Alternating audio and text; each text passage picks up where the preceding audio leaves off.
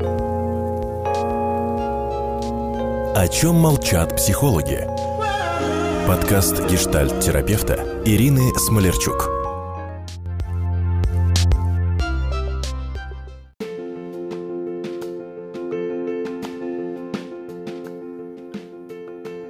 Здравствуйте, дорогие друзья! Хочу говорить с вами о том, как мы любим устраивать себе праздники.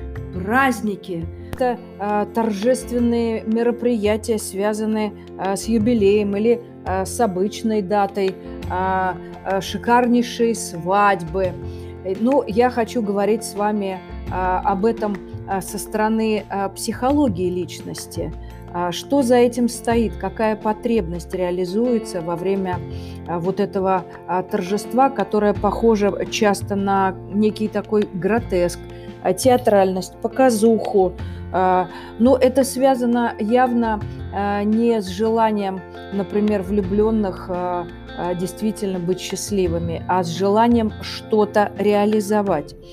Но если мы говорим о каких-то а, показательных мероприятиях а, а, людей шоу-бизнеса, то это чистой воды коммерческий проект, который позволяет паре еще раз в очередной раз заявить о себе.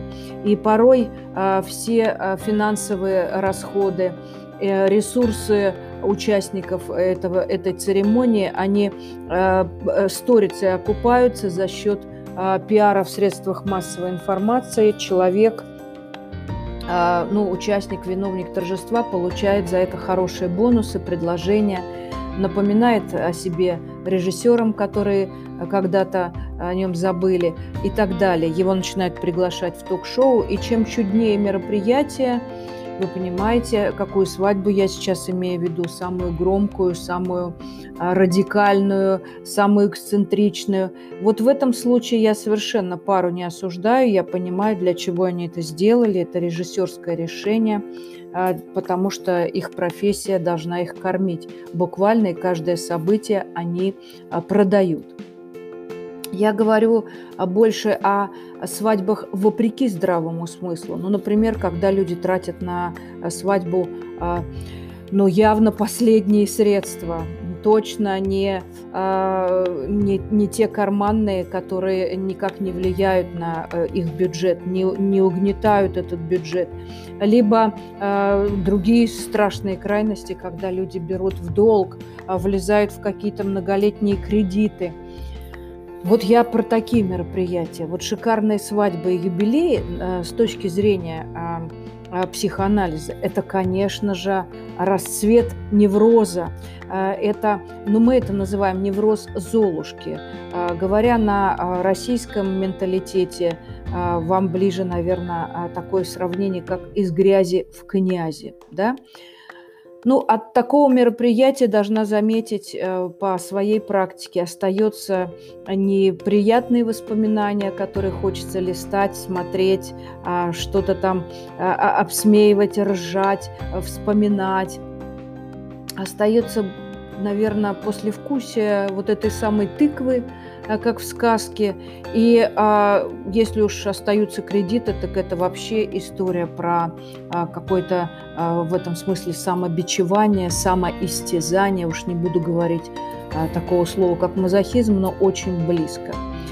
Я расскажу вам о психике Золушки, которая, вопреки а, бюджету а, или, может быть, скупости сопротивлению жениха, потому что женихи Э, э, редко, когда хотят закатывать показное творчество, э, они, как правило, если на самом деле влюблены, они хотят со своей невестой уединиться, сбежать куда-то на остров от этой шумной колготни. И вот эта вот вся показательность, театральность, весь, весь этот тщеславный такой пиар для мужчины брутального, мускулинного – это, в общем, большое такое психологическое напряжение. Женихи воспринимают это событие как некий долг, который они должны отдать своей возлюбленной, отбыть а, это мероприятие ради а, счастья своих родителей. В остальных случаях, конечно, мужчина не сильно к этому стремится, если мы говорим о классическом мужчине. Ну, например, не актере, не человеке из шоу-бизнеса. в общем, побыстрее да побыстрее, как говорится. А показуха чаще нужна, понятное дело, невесте. Ну, мы вообще женщины так устроены.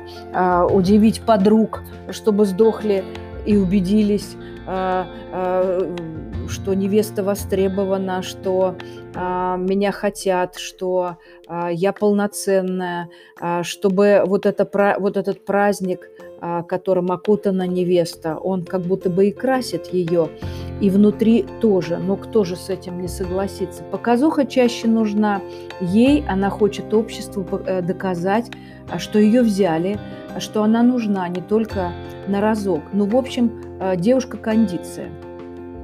Свадьба или а, юбилей под девизом «Завтра хоть потоп» – это вот когда бюджет очень сильно нужно зажимать, либо действительно влезать в чужие бюджеты – это такая скоропортящаяся психотерапия для виновницы торжества. Вот она закатит себе эти два дня счастья, а там трава не расти, и пусть вообще весь мир подождет, а хотя бы два дня я буду счастливой. Ну вот как в песне Пугачевой, да, три счастливых дня было у меня, а потом пусть он идет э, там к чужой жене, или потом будем выплачивать страшные кредиты.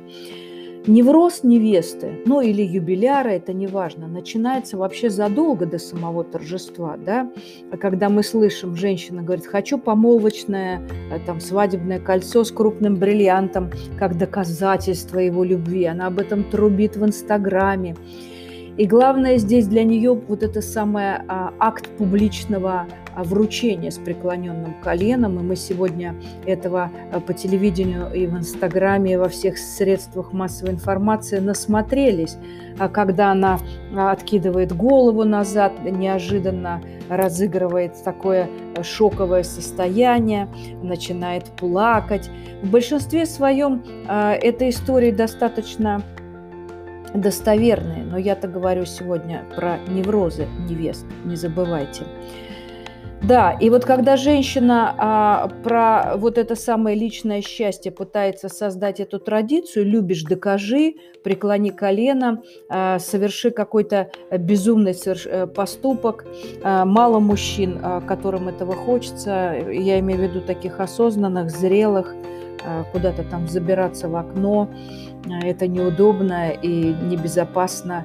Это, конечно, все связано а, с показательностью вот этой самой женщины. Она хочет доказать миру, что в нее влюблены. Это какая-то история про то, что ей этого не хватило.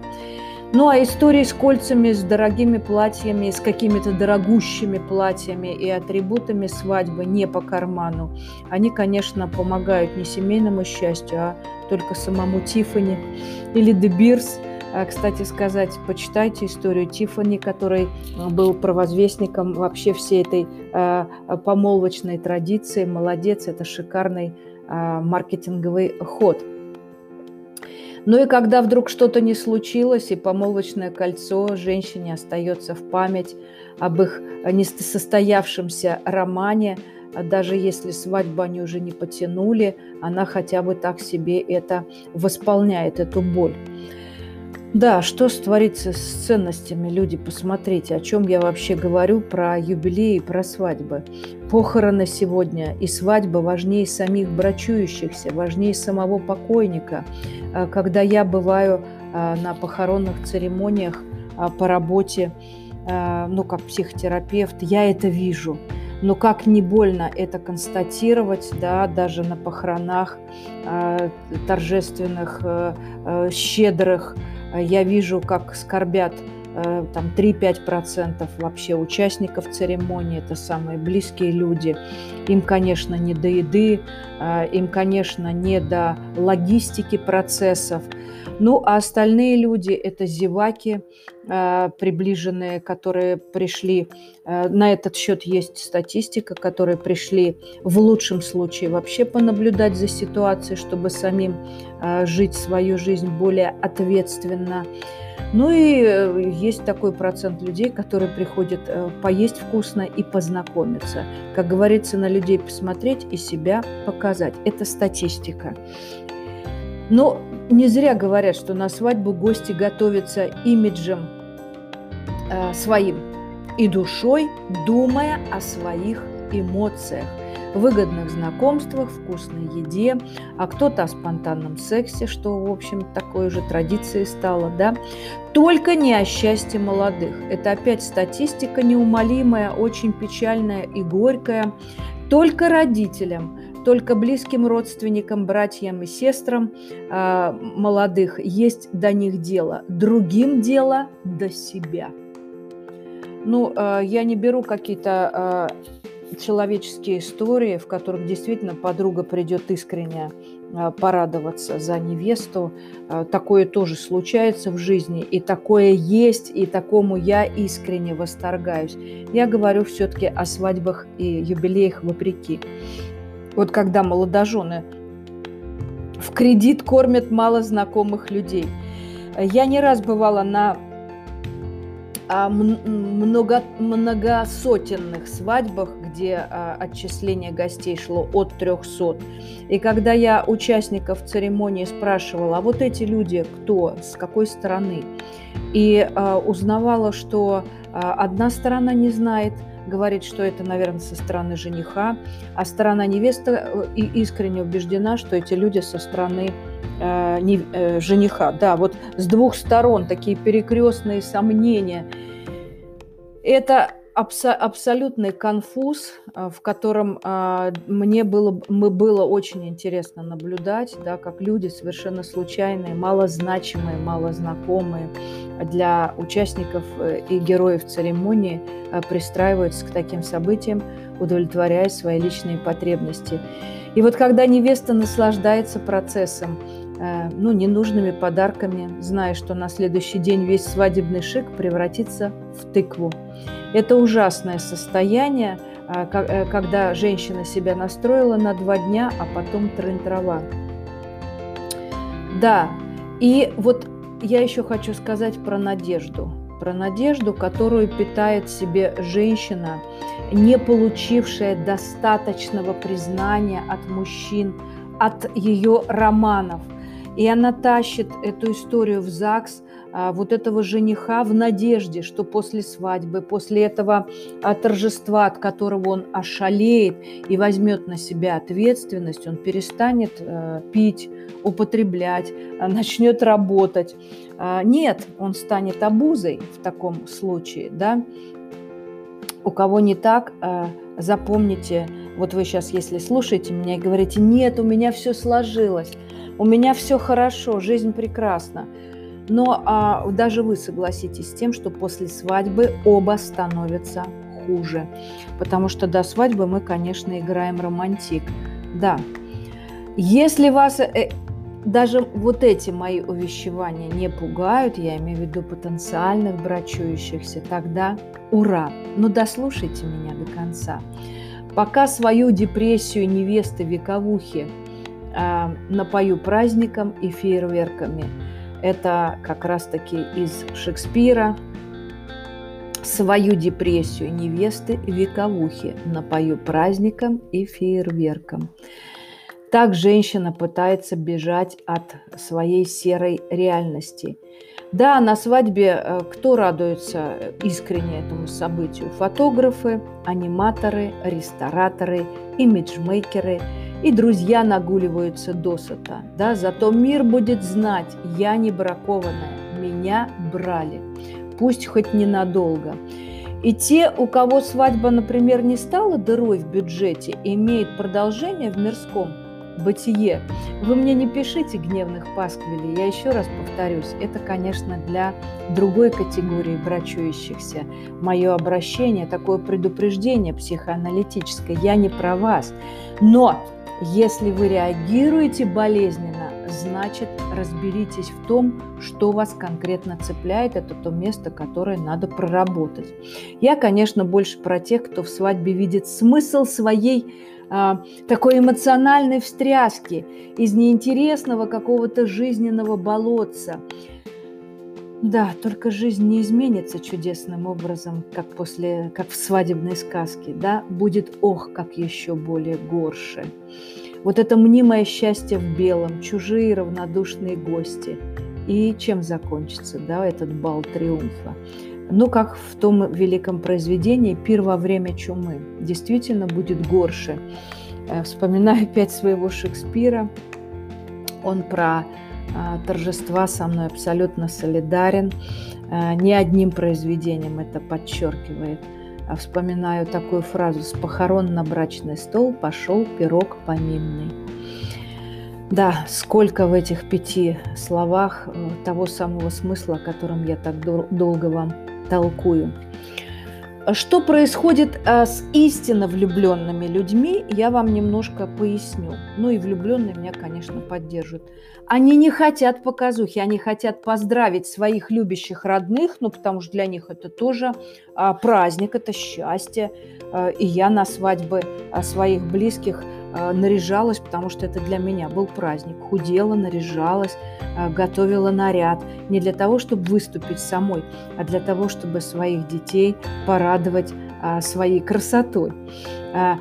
И брачующиеся влюбленные, они действительно хотят создать нам этот праздник, поделиться с нами своим счастьем, но опять же уединиться вдвоем. Вот оно, тихое торжество для двоих, то, к чему они хотят. Поэтому сегодня обожаю эту традицию э, э, из ЗАГСа умчаться в этом э, платье со шлейфом, подниматься по трапу самолета и куда-то вдвоем на две недели любви в какие-то джунгли или в какой-то замок. Это чудесная традиция. Она очень аутентичная, настоящая. Если Золушка требует торжества, то после свадебных торжеств, кстати сказать, в которых устают все, даже выпивохи-халявщики, она, конечно, так и не становится принцессой. Вот это вот состояние разочарования, история из кареты в тыкву, очень болезненная, которая требует потом а, терапевтической коррекции. Но вот что делать, если понимаешь, что от тоски и одиночества вцепилась в какого-то мужика тютю, взвалила все предсвадебные хлопоты на себя в надежде воспитать его, дорастить к свадьбе. Ну, типа, стерпится, слюбится. Что делать? Женщине с вменяемой э, идентичностью а свадьба «гуляем на последней», конечно, принципиально не нужна. Она про себя все знает, и она поспешит э, на трап самолета в этом роскошном летящем платье.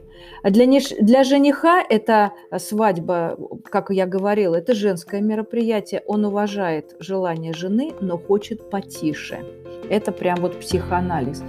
А вот женщине с, больш... с больной идентичностью, с больной женственностью, ну, в общем, которой я сегодня посвящаю свой эфир, а, такой э, нераскрытой женственностью или пораненной прежними романами – она стремится эту свадьбу закатить, чтобы себя подкормить эмоционально. Но, как вы понимаете, свадьба ей не поможет. Это, как я сказала, скоропортящаяся психотерапия. Поэтому что делать? Лучше вложиться в психотерапию травмы, которая является предшественником этой скоротечной скоропостижной э, свадьбы на скорую руку, заняться своим образованием, саморазвитием. Да, и э, все-таки закатить роман с потенциальным женихом, а не с человеком, которого э, невеста тащит в ЗАГС э, с, с, с помощью манипуляций. Да? Иначе что происходит в психике? Вот эта потребность в новой эйфории и эмоциях восхищения – они становятся как будто бы привычкой жениться. Зрелой паре свидетели не нужны, им нужно только одно. Много-много времени для близости вдвоем. Чего я всем моим слушателям и желаю. До скорых встреч. Я желаю вам, если свадеб и торжеств, то только продуманных, прочувствованных и абсолютно необратимых. До свидания.